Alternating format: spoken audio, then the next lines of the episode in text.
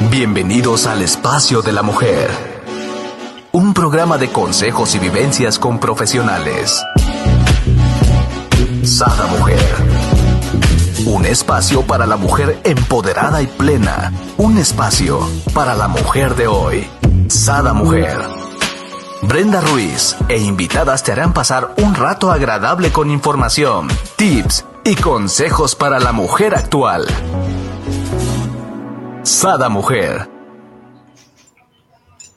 Hola, muy buenos días, queridos amigos. El día de hoy estoy muy contenta y a la vez quiero decirles muy nerviosa, porque tenemos con nosotros a Jazmín y Nilce, quienes son nuestros especialistas en biodescodificación y bioneuroemoción, y traen este fuerte tema. ¿Por qué sucede una infidelidad? Me imagino que todos nos estamos cuestionando, ¿no?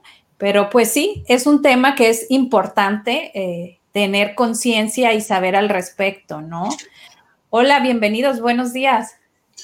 Hola, buen día. Muy buenos días, un gusto estar aquí con ustedes, Brenda. Gracias por la invitación. Y yo creo que todas y todos los que estamos viendo estamos pensando y por dónde nos va a ir, por dónde nos va a pegar el golpe, ¿no? Bienvenidos, un placer tenerlos de nuevo aquí y siempre con estos temas fuertes, pero muy importantes, ¿no? Claro, aquí, fíjate, Brenda, lo, importante de esto es que yo creo que de alguna manera a nivel sociocultural ya consideramos que en la relación, en una relación en serio, de alguna manera está como incluida la infidelidad a medios, a cierto tiempo, como, como que existe esa posibilidad, de cuenta, está como que ahí latente, que uno desea que no suceda, pero sin embargo, nunca se descarta por completo. Ajá, porque uno piensa, pues va a suceder, ¿no? Es parte del hombre o es parte de la mujer. Eh, Exactamente. No es condición, es, no sé. Y ahí, ahí vienen muchas cosas y muchos prejuicios culturales y muchas de estas creencias colectivas de que, por ejemplo, vamos a decir de estas, vamos a hablar de este tipo de creencias que tenemos todos. De, por ejemplo, los hombres, todos los hombres son infieles por naturaleza. O sea, e, eso es algo que desde chicos así como que nos lo van inculcando, ¿no? Y eso viene desde cuando vamos creciendo. O sea, yo lo veo desde el punto de vista masculino, cuando uno es niño, la familia le dice, y pueden ser hombres y mujeres, ¿eh? o sea, es indistinto. Mijo, usted tenga muchas novias, ¿para qué? Para que vea, porque las mujeres son, ya sabe qué. Como si fuera parte de sombría, ¿no? Exacto, eso es a nivel cultural. Entonces, y las mujeres tienen otra ideología que las van creando con que los hombres así son también. Entonces, si te fijas, es algo que ya traemos hasta cierto punto integrado. Aunque no lo queremos, no lo deseamos, pero es parte de esta cultura general. Así es. A ver, ¿qué nos dices, Jasmine? Lo que yo te podría decir es que es lo que las personas eh, tienen, eh, aparte de esta fijación, porque la infidelidad tiene que ver con esta sensación de no poder tener exclusividad con una persona. ¿Y cuáles serían los argumentos que la mente de cada uno de los que nos escuchan les viene a su mente? Eso sería muy bueno para que lo pusieran en los comentarios a las personas que nos hagan favor de vernos hoy o en el futuro y que, y que puedan tomar conciencia de cuál es, su sistema de creencias que fundamentan el que una persona no pueda ser eh, eh, exclusivo para ti en una relación. O sea, es lo que hay que más o menos revisar de modo individual, porque a fin de cuentas somos un conjunto de ideas. Y entonces, como mujeres, a las mujeres nos dicen, ¿qué nos dicen a las mujeres, Brenda? Nos dicen que nosotros tenemos que ser mujer de un solo hombre, nos que tenemos que cuidarnos mucho, que hay que tenerlos retirados a cierta distancia, que hay, ¿qué más nos dicen? O sea, aquí el tema es cómo creció la mujer y cómo creció el hombre. Cuidado con las lagartonas, mijas, porque esas le bajan al novio o al marido. Entonces es como, hay que cuidar al hombre, hay que cuidar a la mujer, porque es como si el compromiso que la persona hace no fuera válido. Exacto. Ahí, ahí fíjate, Brenda, este es un punto muy importante. Es como que la pareja fuera el responsable o fuera el peligroso y al que hay que cuidar. O sea, no a uno mismo. O sea, no, es que hay que cuidarle, hay que espantarle a todas esas lagartonas que se le acercan, a estas, estas viejas cuscas que nomás andan buscando, o sea, porque eh, él es lindo, es él, él es bueno, o sea, obviamente todas quieren con él, o sea, fíjate el tipo de creencias que tenemos, o sea, es impresionante, ¿no? O sea, y a final de cuentas hay que estar cuidando algo de lo que no podemos controlar. Exacto. No tenemos control. Yo recuerdo también, ¿no? Es, es, muy fuerte también para nuestras este, generaciones, ¿no? Ahora que ya vienen más los divorcios. En mi caso tuve un divorcio y yo recuerdo cuando yo le decía a mi papá, ¿no? Le decía, oye, es que pasó esto y esto. Es que es normal en el hombre, me decía yo. ¿What? ¿Cómo que es normal en el hombre? Exacto. como aguanta. Como a la tercera, cuarta vez que yo le decía situaciones y él me decía es normal y la mujer tiene que, dije yo, ok, el camino no eres tú porque para mí no es normal, ¿no? Entonces, ¿no? Claro. Entonces, si te fijas, o sea, venimos de una serie de todo este tipo de creencias a nivel social, de, no sé, me, me voy a ir todavía más atrás, ¿no? Obviamente estoy hablando de mi generación. Mi generación creció viendo estas películas todavía de blanco y negro que las seguían pasando, donde la mujer era completamente sufrida, donde el hombre era totalmente infiel, pero en algún momento, en algún momento ella se aguantaba y aguantaba todo lo que padecía, él reconsideraba y regresaba con ella. Entonces, si te fijas, venimos de una cultura, como lo dijo tu papá en ese entonces, pues dije, eso pasa, o sea, ¿por qué, ¿por qué se quiere separar? Aguántese, o sea, aguante este tipo de situaciones. Este es tu cruz, todavía me decía, tú la decidiste, yo, ay Dios, ¿cómo?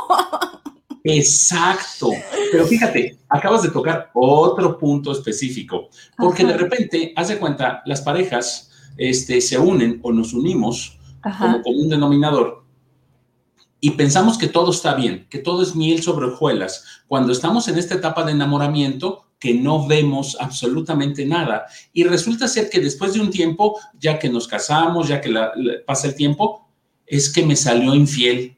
O sea, resulta ser que ahora ya se hizo ojo alegre. No se hizo, no salió, siempre lo fue. Así era, ¿no? No lo veíamos porque estás enamorada y no te das cuenta, ¿no? Todo lo permites, ¿no? Exacto, exactamente. O sea, este son el tipo de situaciones que van unidas junto con las creencias que tenemos y esta ceguera que tenemos temporal de cuando estamos enamorados.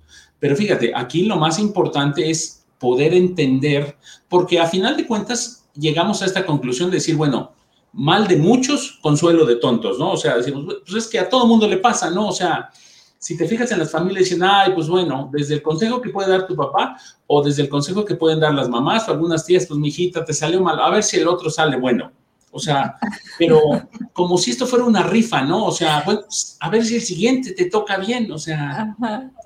O en otros de los casos, la mujer puede decir, pues es que yo no supe escoger bien y se echa en la culpa a sí misma, ¿no? Porque también viene la otra parte, decir, bueno, es que será que yo no estoy siendo lo suficientemente mujer con él o, no le doy la felicidad o probablemente puede venir desde que no hay relaciones sexuales y de ahí ya dicen, bueno, pues es que se dio por eso y de ahí viene otro punto donde él se tolera.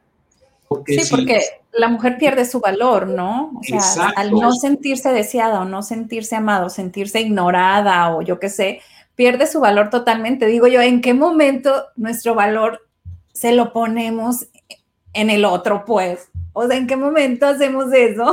Sabes que, Brenda, es lo más fácil. Es, lo que ya conocido, lo integrado, es lo que hemos aprendido, es, lo que hace que nosotros eh, aceptemos un, vamos a decir, un margen de comportamiento de las personas, o sea, lo que ya se espera.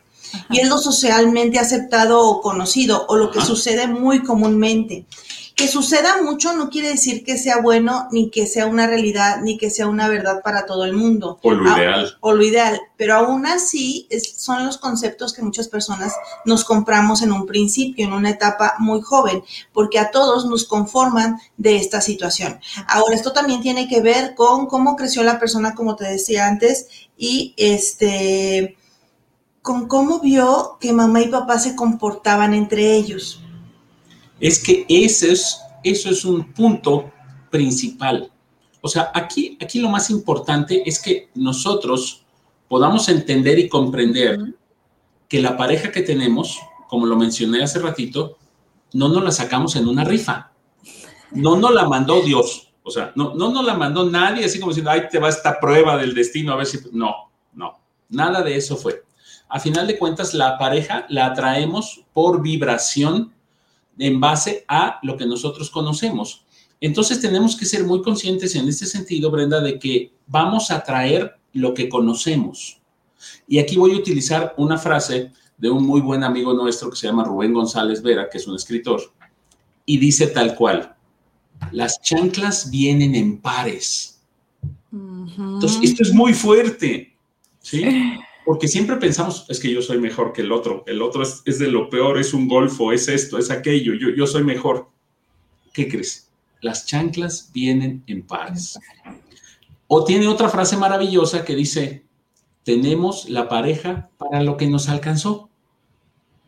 Ajá, que dimos un programa de ello, ¿no? Los invito a que lo busquen porque es muy interesante eh, el respecto de saber, ¿no? ¿Por qué tenemos la pareja, ¿no?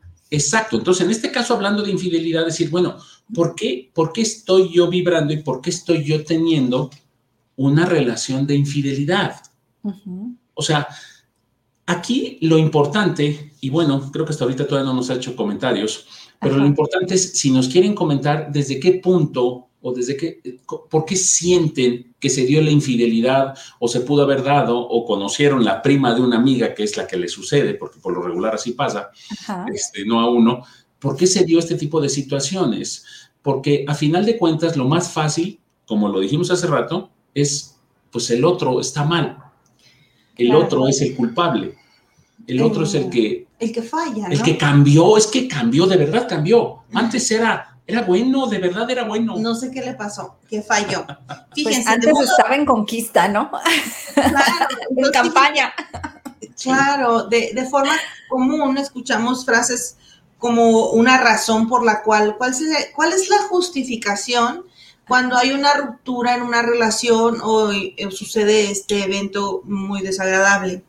Eh, muchas veces, aparte de la desvalorización por la parte engañada, hay ideas que vienen y convergen con, este evento, ¿no? Es que todos los hombres son malos o todas las mujeres son malas, por ponerle una palabra light. Entonces, eh, que la atención que no le dan en su casa la busca afuera. Esa es otra frase común que las personas podrían manifestar.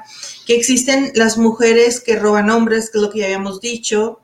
Que a quien le dan pan que lloren, ¿no? O sea, aquí el tema es, ¿cuál es la justificación común que las personas eh, se imaginan? Y lo principal es señalar al otro y lo segundo son estas frases que tenemos socialmente.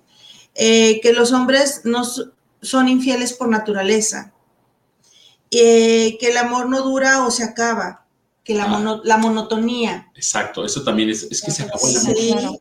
O sea, esto es algo muy común que utilizan muchas veces los hombres en general. Pues es que se acabó el amor. O sea, se acabó el amor. Se acabó el amor y andan buscando otra flor. Ajá.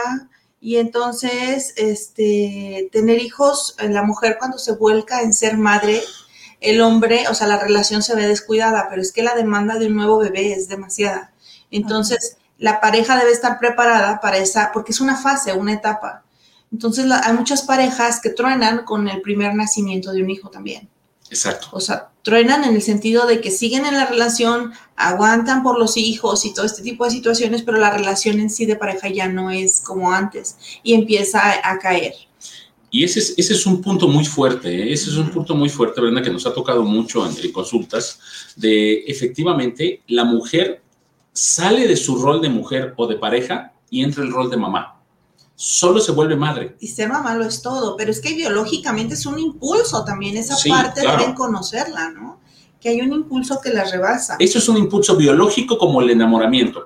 O sea, ahí no hay manera de evitarlo, pero sí hay que tratar de ser conscientes porque, bueno, este impulso biológico es primordial los tres primeros meses, cuatro, seis, pero después tiene que retomarse este interés sobre la relación que había con la pareja, porque el problema es que ya no se retoma y, crear un equilibrio inclusive, ¿no? En los momentos donde la, pareja, bueno, digo, el bebé es recién nacido, creo que, ya hoy en día hay más participación del hombre, ¿no? En, en, el, en esto, entonces, obvio, la mujer tiene más tiempo para dedicarle a ella y a su marido, ¿no? O sea, hay que procurar hacer un equilibrio en, esto, ¿no? Ajá. Exacto. Sí, por ejemplo, otro, la sexualidad. La calidad de la sexualidad disminuye y muchas parejas no entienden por qué. Y fíjate, aquí hay otro punto social. Al hombre se le es permitido, antes de que tenga una relación, vamos a, poner entre comillas, formal, seria, matrimonio, que tenga muchas parejas. Hijo, usted dele para que aprenda, para que sepa, para que llegue bien al matrimonio con conocimiento de causa. Y a la mujer se le dice todo lo contrario. No, no, nadie. O sea, usted pura. Guárdese. Sí, guárdese hasta que llegue al matrimonio. Hasta el altar. Exacto. Entonces, ¿qué pasa? Bueno, para empezar, yo, me pongo en, el lugar femenino y decir, pues si no tengo un carajo de experiencia, ¿cómo voy a ofrecer algo, no? Y si todavía tengo yo la idea de que el otro ya es experimentado, pues va a considerar que no sé, que soy tonta, que soy inhibida, que... Pero eso está bien porque el hombre lo deja bien, ¿me explico? Sabe más que la, que la mujer. Ahora, si es inexperta, también eso da un margen de tiempo en lo que ella se desenamora o en lo que ella cambia su perspectiva de la situación porque también es muy difícil, bueno, yo entiendo que hay de todo en el mundo en este momento, hay personas que se pueden guardar mucho, hay personas que no, pero sí el, tema este de, que sea inexperta para la seguridad del hombre o para qué. O sea, ¿cuál es el sentido de que ella se guarde y el hombre no? Y es que es muy curioso porque si hay, a nosotros nos dicen lo contrario que a ellos, y entonces lo que están haciendo es que al hombre lo preparan para andar con mujeres que son más abiertas. Ajá. Porque, o sea, la mujer que está en casa, como es santa, es la madre de mis hijos, no, ya no puede tener este tipo de actividades, tengo que irlo a buscar afuera. O sea, si se fijan, la psicología con, las, con la que crecemos nos lleva inconscientemente al fracaso matrimonial. Esa es la programación que el matrimonio no funciona, que siempre va a suceder algo malo, que hay problemas como en todas las relaciones. Y a eso, eh, cuando dicen problemas, la dimensión de lo que están manejando no es clara. Y puede ser como algo sencillo o puede ser como algo horrible. Entonces hay que revisar cuáles son los conceptos personales de forma individual cuál es ese margen de qué, sería un problema en una relación y cómo se podría afrontar. ¿Cómo lo podríamos afrontar? Aquí me encantaría retomar algo de lo que hablabas, Yasmín. Ahorita nos estabas hablando sobre eh, por qué baja o sea, que no entendemos por qué baja el nivel de potencia o de atraimiento, atracción. exacto, el líbido. ¿Por qué baja en una relación que no lo entendemos? ¿Hay un por qué? Sí. Primero que nada, hay varios. Tenemos que tener, o sea, el primeritito es el enamoramiento. El enamoramiento está literalmente comprobado a nivel científico que suben una cantidad de hormonas, una cantidad de químicos que traemos en el cuerpo que nos llevan literalmente al apareamiento. O sea, para eso es. Literal es para eso, porque haz de cuenta, si no sufriéramos esto, Brenda, diremos a la otra persona, pues me gusta, no sé, sí, este, pues, pues no, no, no sé la verdad si voy a tener intimidad con él, o sea, no, le veo ciertos, ciertos peros, o sea, como que cosas que no me gustan de verdad, no tendríamos relaciones. O sea, si no existiera esta química que de verdad, o sea, y lo podemos ver desde cuando somos adolescentes, es impresionante esto cómo domina al cuerpo, o sea, es algo que nubla la mente y solo piensa uno en la relación. Esto sucede también en el enamoramiento. Sí, pero fíjate, muchas veces al romantizar este proceso, Sí. Eh, decimos, es que como que no sentí química, es que tiene que venir, tiene, te tiene que latir y lo romantizamos a nivel de concepto, pero no entendemos que es un proceso químico hormonal. O sea, a veces consideramos que es algo que está fuera de la biología, cuando es completamente la biología. Y lo romantizamos como si fuera hasta algo como esotérico, como de suerte, como de, ¿sabes? El enamoramiento en nuestro cuerpo se ve sometido en un cóctel de hormonas, el cual tiene una duración aproximada de dos a tres años y son cascadas de reacciones emocionales de lo nuevo, es simplemente lo nuevo. O sea, tú puedes sentirte enamorada porque, por ejemplo, si vas a una tienda y encuentras nuevas cosas, dices, es que ¿por qué me encanta ir de tiendas? Simplemente porque hay novedad. y puede ser un cóctel muy parecido. ¿Me explico? Porque hay personas que tienen esta afición ya como una obsesión a veces. Entonces debemos comprender que es una reacción química. Muchas veces le ponemos el corazoncito y cupido y todo esto, pero en realidad es una función química. Tu química, tu biología elige la pareja. Tu biología, tus tripas, tus bichos de tu barriga eligen si eres compatible con el bicho que tienes enfrente. Y eso es en base a la información que tenemos. Y esto tiene que ver con nuestra memoria celular. Es física y biológica, ¿sí me explico? Y a veces consideramos que, ay, es que tiene tan bonitos ojos. Ay, sus manos y su pelo, esa sonrisa. ¿Viste cómo me miró? No, bueno.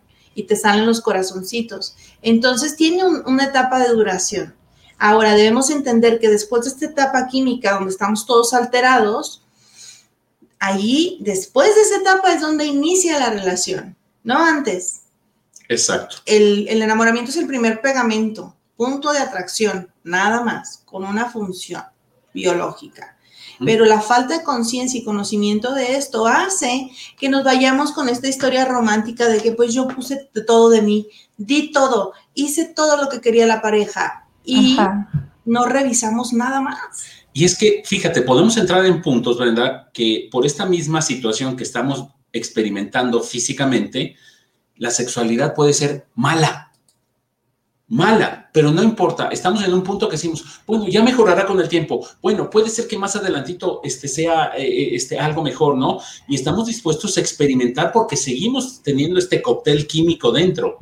y cuando el cóctel químico baja, ahí sigue siendo muy mala y no ha mejorado. Yo, yo ahí sí quiero hacer un paréntesis. Yo creo que el sexo es un pilar fundamental en una relación, en un matrimonio, ¿no? Entonces creo que sí hay que ponerle los kilos porque creo que es parte de esa unión, ¿no? De esa alegría, de esa chispa, de esa creación, de esa vida, ¿no? Entonces, si no están bien eh, sexualmente, eh, no van a estar bien en ninguno de los demás pilares, creo yo, ¿no? Que, forman un matrimonio, desde mi punto de vista hablando, ¿no? Y desde mi experiencia. Es, correcto. Ajá. Es correcto, pero aquí otra vez viene otro punto muy importante. Nadie habla de esto y nadie habla de esto, en verdad. No, o sea, no nos comentan nada, se dan cuenta, siempre están comentando, ahorita están todos mudos, mudos, mudos. No callados. Es un tema que asusta porque, ¿sabes? Muchos pueden ser los que engañan o muchos pueden ser los que engañaron y, o sea, pueden estar todavía en su primera parte, o sea, ojalá y no, espero que no. De verdad, este, lo deseo de todo mi corazón que no pero pueden ser, yo ya viví eso o yo ya lo hice. Y entonces es la pena de hablar algo que le duele todavía a la persona. Es por lo que yo entiendo los silencios y porque hay poca información. Siempre es como un tema tabú un tema doloroso y obviamente todos en algún momento, en alguna etapa de nuestra vida lo hemos experimentado. Espero que haya todavía gente que no, o sea, debe haber. Sí, pero fíjate. En, etapa de noviazgo. No me refería yo solamente que no se comenta aquí en el programa, que eso es una realidad. No se comenta en ningún lado. Sí, socialmente no se comenta. O sea, socialmente nadie busca ayuda.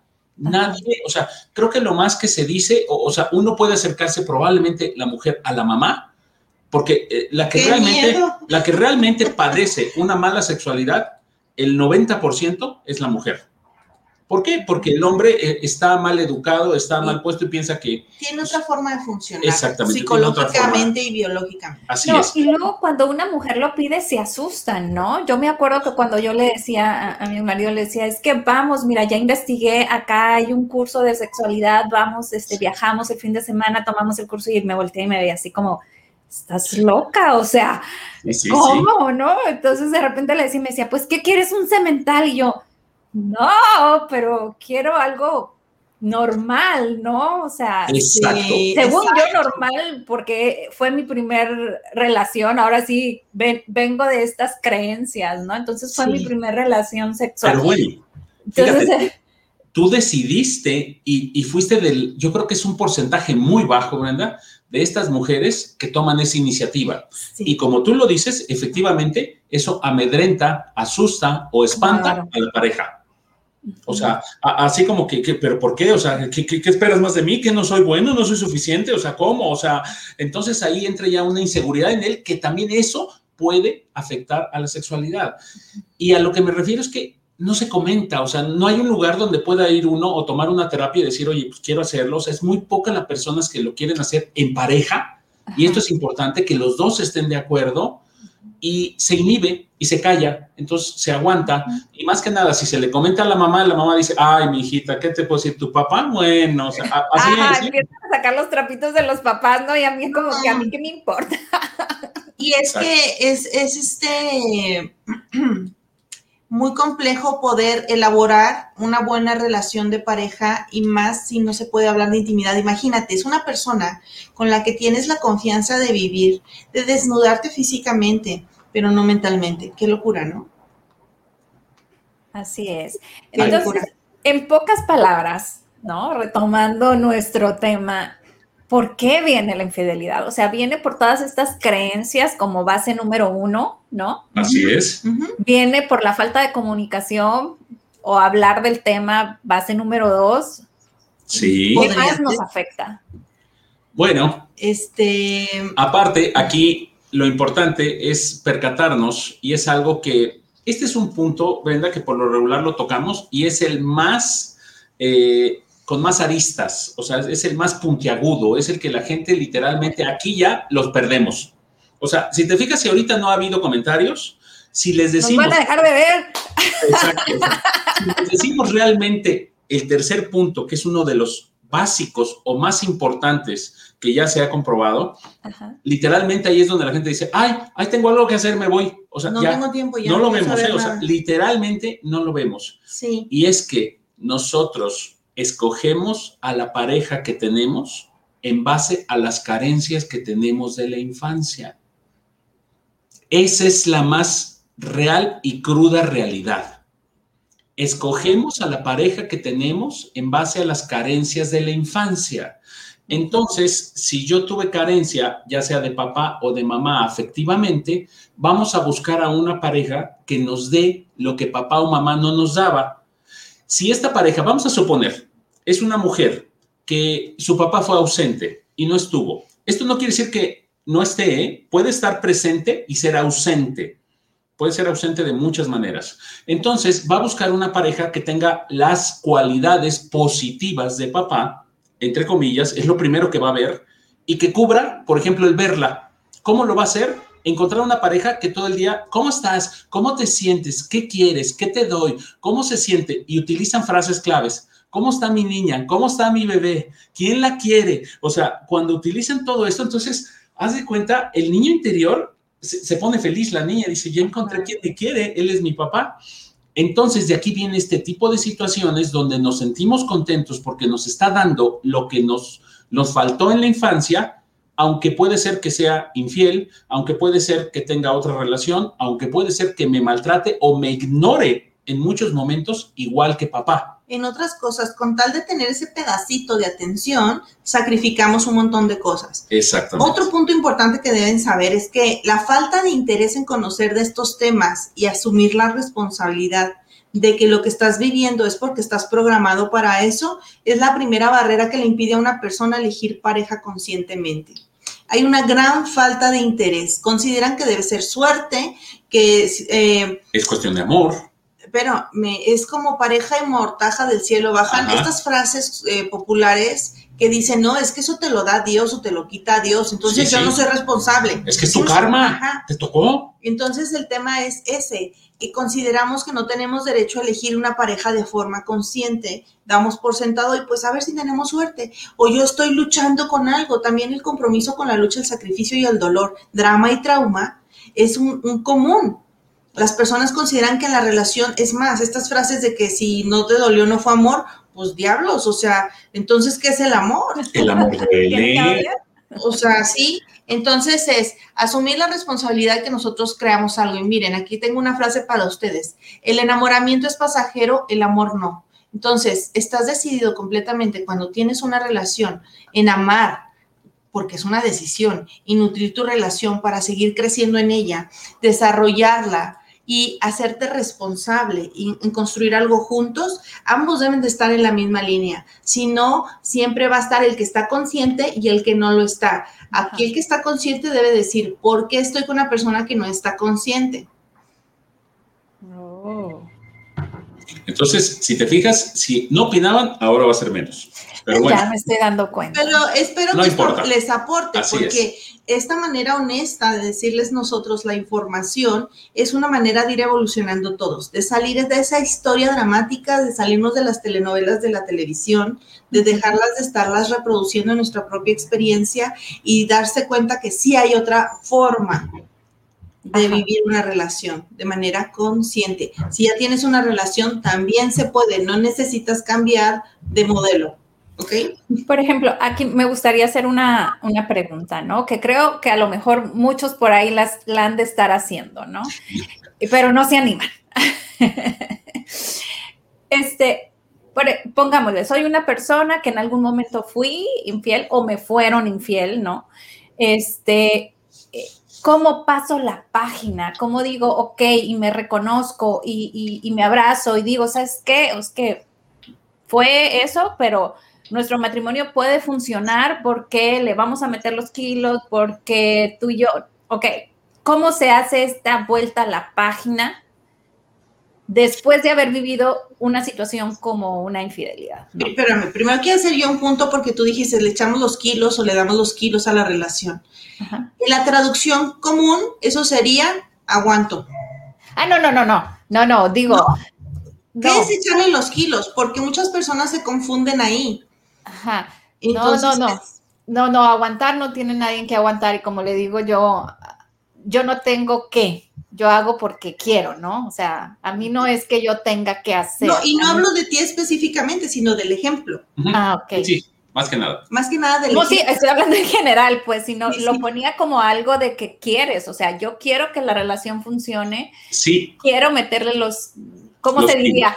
No, no, no, es que está bien dicho nada más la interpretación de cada uno, la ah, que okay. clarificar. y es que eso que tú dices de echarle los kilos. Échale ganas. Eh, o sea, la frase puede ser la que sea. No, no, estamos juzgando eso, sino lo que queremos decir con eso. Y eso quiere decir, pues yo lo intento y, literalmente esto de echar los kilos es, ay, es que fue grosero, es que no, no, pasaron varias cosas desagradables, yo aguanto, yo aguanto porque le estoy echando ganas. Pero si ah, te no, no, no. no buscamos soluciones, no buscamos qué es lo que está sucediendo. Aquí lo que pasa es que normalmente tenemos eh, fracasos por decirlo de alguna manera, en relaciones, en matrimonios, eh, en relaciones, aunque no sean de matrimonio, que vivan juntos, y literalmente nunca, nunca nos podemos analizar en qué parte yo contribuí para que eso fuera. No lo hacemos. O sea, es impresionante. Y volvemos a empezar otra relación. Es como si fracasamos en un negocio y lo volvemos a intentar, pero sin conocimiento de causa. Ay, bueno, pues es que me fue mal, lo voy a volver a intentar otra vez. Y hacemos lo mismo. Como si fuera cuestión de suerte. Haz de cuenta como si las relaciones se basaran en Las Vegas. Pues voy a jugar a ver qué tal me sale. O sea, hay veces que pierdo, hay veces que gané poquito, pero a final de cuentas perdí otra vez mucho. O sea, es impresionante, Brenda, aquí no, no, no queremos, no tenemos el conocimiento, o sea, de tratar de aprender, de entender, de conocer cómo puedo yo tener una buena relación. O sea, podemos estudiar más. O sea, si queremos ser mejores personas, nos preparamos, nos educamos, o sea, investigamos. Si queremos vivir mejor en nuestra casa, la arreglamos, la pintamos, la decoramos. Si queremos un mejor coche, o lo arreglamos o compramos otro. Pero si te fijas en las relaciones, es como nulo. O sea, que señalas, ¿no? En vez de mejorar tú, es mejor señalar y dejarle ahora sí que toda la responsabilidad al de enfrente, ¿no? A lo de afuera, y es una locura, porque si yo voy siendo la misma persona sin aprender nada de mi experiencia, pues voy a ir a hacer más de lo mismo. Aquí volvemos a lo mismo. Si yo sigo siendo una chancla de estas de playa, de, material esponjoso, que aquí en México se le dice Eva, este, y no quiero una chancla de esas, yo quiero un croc. ¿Por qué no voy a tener un croc si yo soy una chancla de Eva? O sea, e, es ilógico que voy a traer otra chancla de Eva y me voy a sentir frustrado porque voy a decir, ¿por qué me siguen las puras chanclas de Eva si yo quiero un croc? Son tan bonitos los croc, vienen en unos colores tan agradables y son tan cómodos. O sea, ¿por qué? No es comercial. Entonces la mejora, o sea, la mejora personal es indispensable para ello. Y esto no quiere decir que te pongas en talla cero, porque ahora ya nos dicen talla 5. Ahora las niñas están en rollo de talla cero, o las mujeres que se hagan muchas cirugías, o los hombres que se hagan metrosexuales. No se trata de mejorar lo de afuera, se trata de mejorar lo de adentro. Se trata de evolucionar realmente. ¿Y qué se puede hacer? ¿Cómo se puede pasar página con terapia? De otra manera, no, ay, sí, dale la vuelta a la hoja. claro. O sea, y de hecho, es una locura. Hay expertos, ¿no? Para el caso, busquen, aquí tenemos a los expertos también, que busquen en sus redes sociales, yo aprendo con amor oficial. Este, ahí está también su número telefónico, porque sí es bien importante ir acompañados, ¿no? Claro. Eh, y es lo mejor. y no tener miedo, o sea, no como a mí me dijeron, estás loca, qué rollo contigo, a dónde me mandan, ¿no? sí. Sí. Y Y, fíjate, bueno, Sí, yo no sí. tuve la, la voluntad, la fuerza, ¿no? Para hacerlo yo sola, pero las invito, o sea, hay que crecer, no podemos ir cargando con alguien más, ¿no? Hay que crecer y evolucionar. Y, y si nos tocó irnos solas, pues lo siento, querido, ¿no? O lo siento, querida, ¿no? Puede ser de cualquiera de ambos lados. Aquí nos comenta Rosa Isela, la enseñanza se presenta hasta que se aprende. Pues sí, se repite el aprendizaje hasta que uno realmente se hace consciente de lo que hay que aprender. Entonces, la repetición no es porque la vida te quiera decir, ah, mira, aquí tengo una regla, a ver, ¡pum! ¿no? El golpe, el castigo, no, es yo produzco mis circunstancias con mi programación, con lo que yo conecto. Entonces, mientras yo no cambie esa conexión, voy a seguir eh, yo mismo creándome más de lo mismo. Y mira, nosotros tenemos un taller que se llama ¿Quién está detrás de tu pareja? Es un taller muy completo que la verdad eh, lo hemos elaborado minuciosamente desde que la persona pueda entender, comprender y saber por qué atrae a la pareja que trae. ¿Sí? Si tenemos eso, eso es un taller de todo un día este, en conjunto, vía Zoom con otras personas. Y después la segunda parte del taller es individual. Vamos a trabajar con su árbol genealógico, con su transgeneracional, para analizar de dónde vienen sus carencias, de quién está repitiendo historia y analizamos cada una de sus parejas para que pueda ver qué es lo que busca. Cuando encontramos y sabemos qué es lo que buscamos, lo podemos sanar. De otra manera, seguimos sobre la misma herida. Entonces es sumamente importante. Y fíjate, aquí este fue nomás el comercial. Ahora me voy a ir al ejemplo que tú preguntabas. Ajá. Si hay una persona que le fueron infiel, ¿cómo puede salir de esto? Efectivamente, con un taller, tomándolo o con terapia. ¿Y qué es lo que sucede? Cuando una persona tiene una pareja infiel, fíjate, pueden ser dos situaciones, Brenda. Esto quiere decir que, que esta persona cuando creció, la única referencia válida, fíjate, la única referencia válida que tenemos es papá y mamá. Como se llevaron papá y mamá, es lo que nosotros tenemos como referencia para pareja. Puede ser que hayamos tenido unos tíos que eran lindísimos y que se amaban maravillosamente, pero es así como que, ah, bueno, pues son ellos, pero yo solo creo en esto, en los papá y mamá. En lo que vivo. Ani. Si papá y mamá, Ajá. papá era infiel con mamá y mamá sufría y mamá lloraba y mamá no estaba bien, entonces yo veo que las cosas así son. Entonces esta persona inconscientemente va a buscar una pareja infiel porque así son. A final de cuentas, si está buscando un papá, va a aceptar y va a tolerar que sea infiel porque papá así lo era. Eso es uno. Y dos, es muy probable que esta persona no quiera tener un compromiso serio porque su mamá aguantó muchísimo, muchísimo todos los años. Toda Se va al otro extremo, ¿no? Uno, o se va al otro extremo Ajá. o también consigue personas infieles porque le es más fácil decirle vete. O sea, lo que están haciendo es lo que mamá no pudo hacer, decirle vete, vete. O sea, eso se llama estoy honrando lo que mi familia no pudo hacer y ahora yo sí lo hago. Los corro. Haz de cuenta, es como si fuera la vengadora del clan. Me sigo atrayendo hombres infieles, pero ¿qué creen? Yo sí los dejo, yo sí los voto, yo sí los hago sufrir. Y es en base a una necesidad de mostrarle a su mamá, mira mamá, así se hace. Exacto. Así se sale de una relación. Esa es una teoría. Ese es un... En esa es una de las Conscientemente obvio, ¿no? Sí, por supuesto. Otra de las posibilidades, perdón, rápido nomás, es que se vaya al polo opuesto y se vuelva una mujer infiel. ¿Por qué? Porque veía que mamá sufría y que papá, pues, se la pasaba mejor. Entonces dice, ok, de las dos polaridades yo prefiero la de papá. La infidelidad es mejor. Entonces pueden ser mujeres que anden buscando relaciones constantemente con hombres casados. Porque toman este, este rol arquetípico social masculino de andar con muchos. De andar con muchos. Con muchos encantó porque me van leyendo la mente, ¿verdad? Yo estaba acá tratando de hacer mi pregunta, ¿por qué ahora en la actualidad, si, si bien nos observamos o nos damos cuenta, ustedes que son expertos, ¿no? Que les llegan las personas, son más mujeres infieles que hombres, ¿no? O sea, la cosa está cambiando, ¿no? Antes era normal que el hombre lo hiciera. Ahorita en la actualidad es la mujer la que va y lo hace, ¿no? Yo creo, no, yo creo que no ha cambiado, Brenda. Yo creo que más bien se destapó como que ya dicen, ah, sí, mira, yo también puedo. Es como una revancha. Vimos una serie, no recuerdo cuál, donde una mujer que no quería compromiso y tenía un hombre para cada día de la semana y los miércoles descansaba. Era para ella. Mírala. Entonces, de lunes a viernes pues, tenía cuatro amiguitos y entonces así era ella.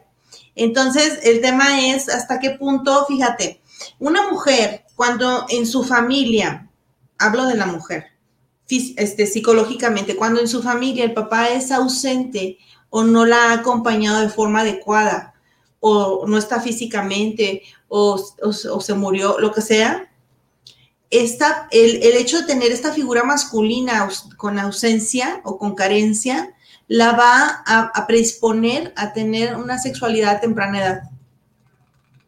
Ve qué importante es la función paterna en este sentido. Es la formación de darle seguridad a la hija de tal forma. Ahora, también, si el papá con los hijos es de una forma, pero a nivel interno es de otra, es estos papás que dicen yo todo, todo bien, todo bien, y un papá que se esfuerza y lo hace, pero tiene doble vida, la hija va a recibir la doble vida. El hijo va a recibir la doble vida. porque estamos hablando energéticamente, ¿no? Es, es, es, sí es muy diferente lo que tú digas, pero energéticamente lo que estás transmitiendo, ¿no? Aquí nos dice Marce, y la infidelidad no puede ser porque realmente no es su pareja, pero está con ella porque debe estar por, por muchos años, por muchas, cosas. sí. Son muchas carencias. La palabra es muchas carencias. Estas carencias son las que nos tienen aguantando este tipo de situaciones. O sea, aquí lo que nosotros, eh, y esto lo explicaba Freud desde el complejo de Edipo y el complejo de Electra, el primer amor que sufrimos en esta etapa entre los cuatro a siete añitos es un enamoramiento, los niños a mamá y las niñas a papá. A veces puede ser las niñas a mamá y los niños a papá, o sea, se pueden dar estos casos. Es una idealización. Es una idealización, es un amor de idealización que se supera con el tiempo en algunos casos, en otros no. En muchos no.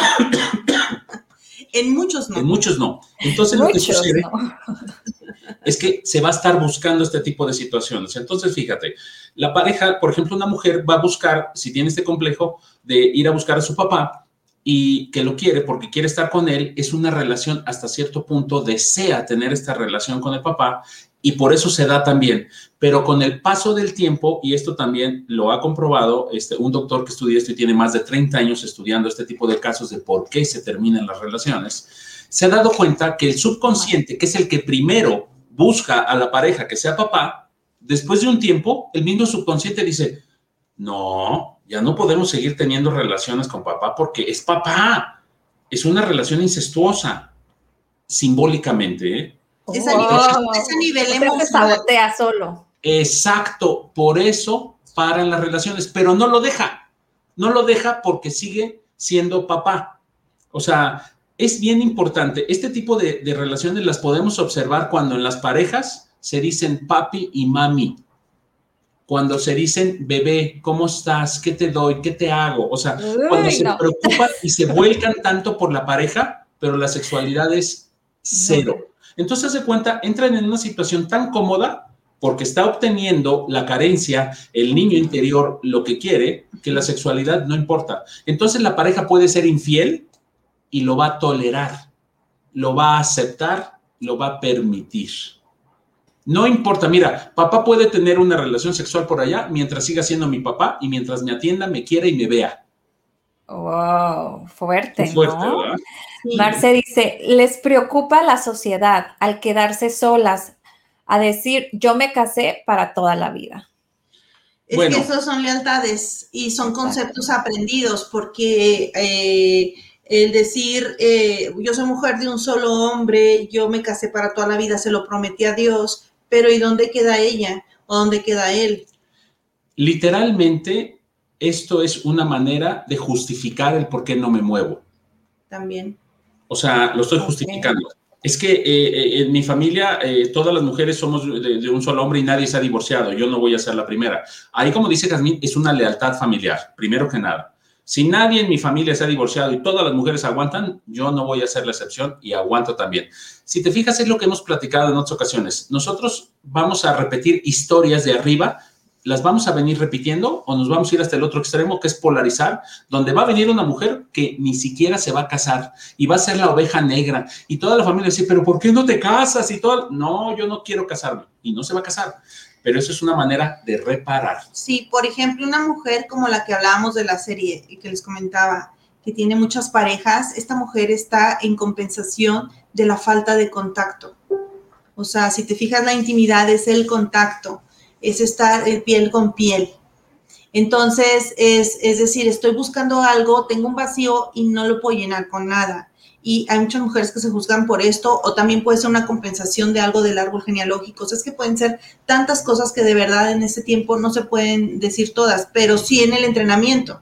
El entrenamiento es un entrenamiento terapéutico donde se va a la información general de un montón de puntos y en la individual se va a la lectura específica de cuál es el drama o la novela personal tanto de la persona. Se los recomiendo, yo ya hice el del árbol genealógico con ustedes, la verdad, muchísimas gracias. Hay muchas cosas que han cambiado a partir de ello, ¿no? Este, y, se los agradezco. Pero sí, definitivamente eh, aquí vienen cosas de, como decimos, ¿no? yo, por ejemplo, amo mi, mi no soledad, sino estar sola conmigo misma, amo estar, lo disfruto mucho, o sea, realmente disfruto estar sola, ¿no? Y ayer estaba viendo un libro que hicieron de la familia y estaba viendo el árbol genealógico, pues de nueve, cuatro eran solteros. Entonces dije yo, oh, ya entiendo porque me encanta y se me acaba viendo mi hija y mi marido así como, ¿ah? Sí. Sí. Qué bonito, Brenda, saber que han cambiado cosas y que ha habido mejoras. Eso es muy bueno. Entendamos esto, sin terapia no hay transformación. Claro. Por mucho que lo intentemos, podremos cambiar dos, tres cositas, pero es superficial. Así es, porque a final de cuentas, fíjate, caemos o cae la gente en el común denominador, digo caemos porque todos caemos en estos puntos. Cuando oímos esto, decimos, ah, ya entendí. Pero esto, acuérdense, y se los pongo el ejemplo como en los autos. Mi carro está fallando y no sabía. Ahora ya sé que falla. Esa es la toma de conciencia. Oh, mi carro falla. Bueno, ya sé que falla, pero no hace nada. Exacto, aquí amigos ya sabemos que algo falla, vayan y contacten a los expertos, ¿no? Porque si no, de nada va a funcionar. Exacto. No, cambia, o sea, realmente estamos nosotros esperando, sentados, a ver qué cambio. Y pues un día, o sea, claro que eso no va a llegar, uno lo tiene que provocar. Mira, por ejemplo, aquí en el caso de Marce dice, yo soy una oveja negra pero tengo mucho que reparar para sanar mi linaje o no es mi obligación. O sea, ya le cayó el 20. Muy bien. Gracias por compartir. Miren, el término de la oveja negra se le dice a quien hace algo diferente aparentemente del clan, pero no es más que la otra cara de la moneda. Una oveja negra va y hace por necesidad lo contrario que ve, o sea, es un extremo. es una polaridad y es la otra cara del mismo conflicto. Y entonces ella hace algo, y, pero lo hace por una necesidad. Cuando lo hace uno conscientemente deja de ser la oveja negra y deja de ser una reparación. Este, mientras no seamos conscientes y tomemos cartas en el asunto, realmente comprometiéndonos en nuestra transformación, vamos a estar reparando cosas que ni sabemos. Reparando con parejas, reparando económicamente, reparando con la salud. donde nos dediquemos en tiempo, dinero y esfuerzo sin tener una retribución importante, es una reparación. Entonces, si no estás disfrutando tu vida, es una reparación. Estás en lealtad porque todos están en sufrimiento. Si se fijan, el tema del drama y el trauma es nuestro estandarte. No sabemos, a ver, ¿quién sabe estar bien? Se sienta cómodo ahí. ¿Qué vas a hacer cuando te cures, cuando tengas una buena relación o cuando te vaya bien económicamente? ¿Cómo te va a ver tu familia? ¿Cómo te va a ver tu entorno? Entonces hay que tomar conciencia que estamos habituados al malestar. Y para romper eso necesitamos hacer conciencia me doy cuenta de que estoy a gusto aquí, donde vienen y me avientan de todo, tomatazos o lo que te imagines. Entonces es tomar la decisión de realmente quiero estar en bienestar y todo, o sea, ser feliz con todas sus consecuencias. ¿Estás dispuesto? Ese es el punto. Exacto, estamos dispuestos porque tocas cosas, este, a lo mejor fibras que te duelen mucho, habrá otras que las tocas y las alineas y ni te enteraste, ¿no? Dice, es consciente, lo hice por lo que creo en lo que hago. Ah, eso está muy bien. Aquí el punto es que tiene la duda si es su obligación o no. Entonces ahí es donde yo me doy cuenta que está más o menos consciente, sin, o sea, obviamente es un punto de vista pues muy superficial porque estamos aquí en una, charla en vivo, pero Marce, con todo gusto platicamos contigo para ver hasta dónde es que estás trabajando. Es que aquí yo pondré otra vez el ejemplo del coche. Ella ya se dio cuenta que en el clan todos los autos fallan. Entonces, ¿qué dijo? Ah, yo no quiero coche yo uso Uber, yo no voy a dar con coche porque los coches siempre fallan. Entonces, ¿para qué voy a tener un coche que falla? Entonces ahora no tengo. Pero sin embargo, cuando llueve, cuando hace frío, cuando me siento mal y cuando no tengo yo un coche, lo extraño, lo quiero, lo deseo. Si realmente estoy dudando de lo que estoy haciendo, digo, bueno, yo creo que lo hago bien, o será esto, o creo, es lo bueno. No. Cuando hay duda, no es. Cuando lo hacemos por plena convicción, que nos sentimos felices y estamos bien, eso se llama sanar de otra manera es reparar, y reparar es de un lado al otro, es lo opuesto, o sea, ni tanto que queme al santo, ni tanto que no lo alumbre, porque ambos polos o extremos son excesos y es malo. Y te voy a dar una clave, Marce, ¿ok? Cuando tú decides hacer con tu vida y eh, lo que tú quieras, y estás tranquila sin preguntarte si estás haciendo bien o no, si te preocupa tu familia. Sin juicios. O sea, cuando realmente estás en el camino, estás en el camino y no dudas. Dices, con permiso, esa es su historia, esto no me corresponde y voy hacia adelante. Ahora, una cosa es que digas, ya no me voy a preocupar por el entorno de dientes para afuera y otra cosa es que realmente no te afecte. Y también es mirar a nivel subconsciente, ¿qué es lo que estás reparando con esta actitud? Es que de verdad hay cada trampa en la mente que, hay que desmenuzar. Sí, porque si no sabemos. Entonces, por ejemplo, tú puedes decir, yo ya no les hablo, yo ya no los veo, o yo ya no convivo con ellos, porque cada que hablo con ellos pasa tal cosa. Muy bien, ahí lo evita uno. Y entonces, cada que volvemos a tocar ese evento o esas personas, nos mueven todo nuestro mundo, pues quiere decir que hay cosas que trabajar. O también, ¿qué tomaría para que tú, teniendo la vida que tú quieres, con libertad y con conciencia, toda tu familia te acepte? Sin juicios. O sea, porque, ¿por qué depende de una sola persona de este cambio? O sea, no tiene por qué cargar con absolutamente todo, pero sí tenemos programaciones que son la predisposición que traemos de manera genética de información transgeneracional y con quienes somos leales en nuestro clan, que estamos haciendo lo que ellos hacen. De verdad, cuando vemos el árbol, muchas veces decimos, yo estoy haciendo lo diferente, pero cuando vemos el árbol, ya nos reímos, o sea, dices, no inventes, no estoy haciendo nada diferente de mi clan, nada. Entonces aquí el tema es tener esta comparativa, ¿no? De verle y leer mi árbol y ver qué están haciendo ellos, pero ver lo bueno y lo no bueno, porque ahí puede haber trampitas también. Entonces hay que ver si estás en salud, si estás en abundancia, si tienes una buena relación con calidad, o aunque o si no tienes una buena relación con, con nadie, pero te sientes cómoda en ese espacio, porque puedes estar en una fase de decir, en este momento quiero estar sola, y, bueno, me lo invento, ¿no? Porque pues Marcelo no nos ha dicho nada de eso. Cualquier persona que diga, estoy bien, eh, ahorita estoy a gusto estando sin pareja, muy bien. Pero si hay un juicio acerca de eso, hay algo que mirar. Siempre hay algo detrás. No, no podemos creer esta cosa de que, ah, sí, yo estoy. Es más, ni nosotros decidimos, caray.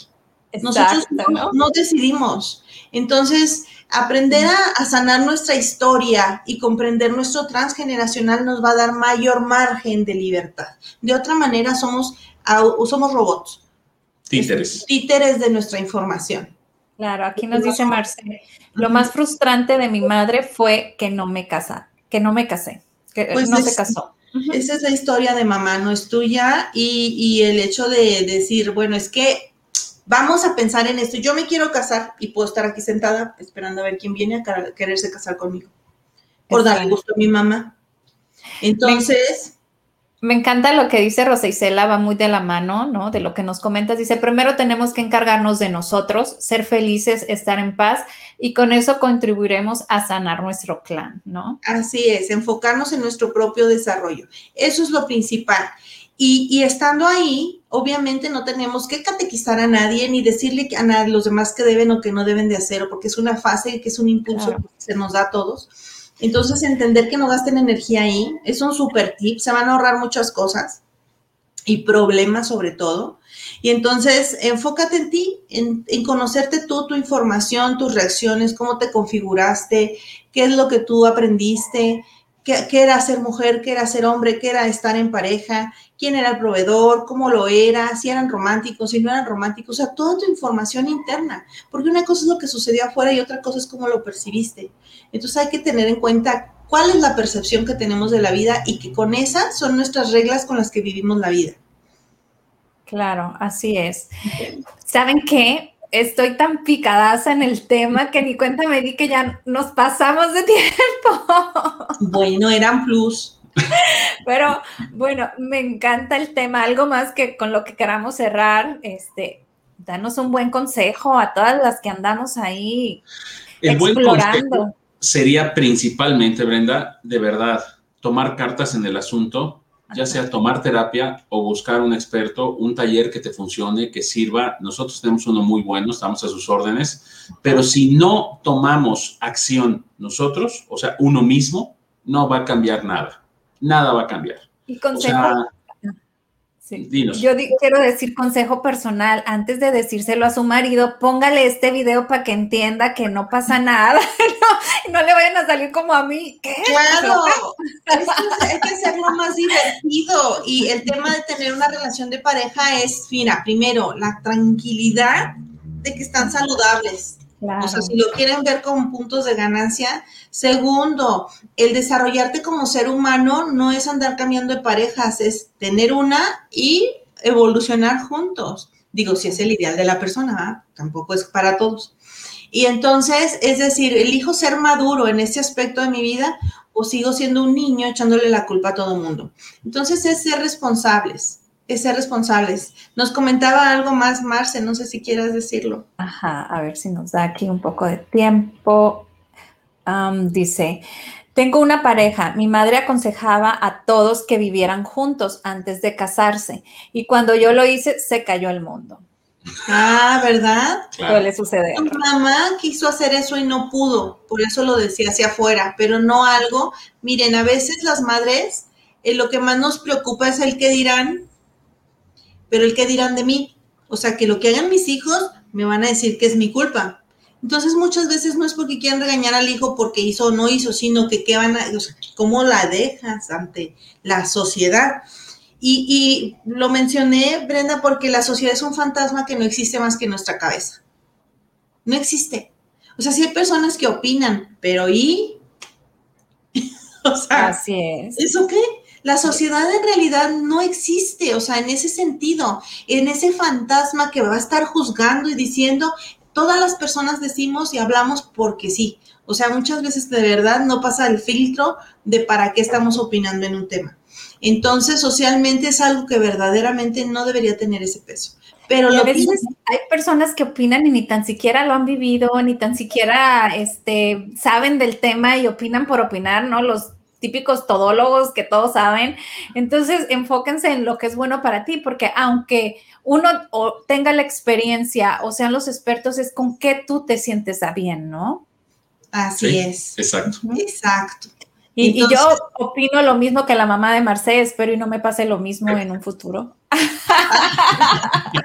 no, fíjate, es que es importante. Mira, yo tengo una, así súper rápido te digo, tengo la experiencia de una persona que estaba muy orgullosa de que su niña se casara y yo, yo, a mí no me latía, la verdad, yo decía, híjole, es que, o sea, analizando todo, digo, ay, me libero del juicio y dije, le doy su la bendición, ¿no? Pero no pasó ni un año y ya se separaron. Exacto. Entonces dices, uff, entonces la fiesta, todo el show, la foto, los recuerdos y todo eso. O sea, yo pienso que sí es importante que las personas se conozcan en convivencia y que puedan salir de eso con mayor facilidad a que hagan todo un evento y luego, ay, no sé, es difícil. deja tú la, sociedad, Deja tú la sociedad, sino en, en carne propia, ¿no? La experiencia personal. La experiencia personal, ¿no? Porque yo decidí casarme por ti y, juré para toda la vida, ¿no? Hasta, bueno, hace poco acaban de anular mi matrimonio, pero realmente eh, es todo un proceso, ¿no? Y tú te sientes que tienes esa relación y gente te dice, estás en pecado porque sigues en matrimonio. Entonces, es, todo esto es, es, créeme que cuando a mí me dieron la anulación, yo dije, Fiu. o sea, es un alivio algo que voló, se quitó, me sentí súper ligera, inclusive la relación con, con, él mejoró muchísimo, porque era esta parte, ¿no? De... de Impuesta. exacto, exacto. Entonces, ¿para qué si puedes antes pues un añito, con un año ya sabes si funciona o no funciona. Más en mis tiempos que iba uno ahí sin saber nada de nada, ¿no? Es que sí, es que esas decisiones se toman cuando uno es muy joven entonces las consecuencias son más dolorosas porque va uno con toda la inocencia del mundo. Y entonces el descalabro duele, duele mucho. Claro. una ambulancia pasa por aquí. Entonces el tema es a tomar conciencia, tomar cartas en el asunto, ir a terapia. A las ambulancias nos dicen que urge. Urge. Sí, urge. Ir a terapia es indispensable. Es canasta básica. Es, es, indispensable, es estar buceando sin oxígeno cuando no lo hacemos, ¿eh? O sea, realmente eso ahoga y apaga muchas cosas y las promesas y votos que se hacen en los compromisos religiosos es muy difícil. Yo tenía una persona cercana que, que hasta el Papa les dio la bendición. Madre Santa. Y la mujer lo engañó. Y ahí estaba el cuadrito, ¿no? Del Papa, para anular eso, imagínate, ya grandes. Dices, tú no inventes ya como, no sé, 10, 15, 20 años de matrimonio. Entonces dices, ¿qué pasó? No, es difícil. Es difícil, pero se puede transformar si la persona decide trabajar en sí misma. Así es, sí se puede, ¿eh? hay que trabajar, pero sí se puede. Así es, pues agarrémonos de los expertos y tomemos acción de nuestra vida, que es lo único que podemos cambiar, ¿verdad? Muchísimas gracias, Yasmin. Gracias a ti. Como siempre, abrazo fuerte a la distancia. Súper, súper contenta con este temazo que le tenía mucho miedo. Ahí más o menos me escabuí de algunas. Nos vamos con esta pequeña canción. Muy bien. Hecha para la mujer. Gracias.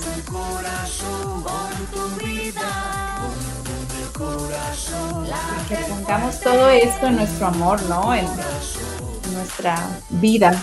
Por lo que vales y por lo que eres, por todo el amor que das y el que te tienes, date tu tiempo, respira lento, pensada mujer, este es tu momento. Muchísimas gracias. Qué bonito mensaje, gracias Brenda. Así es. Eso y más somos.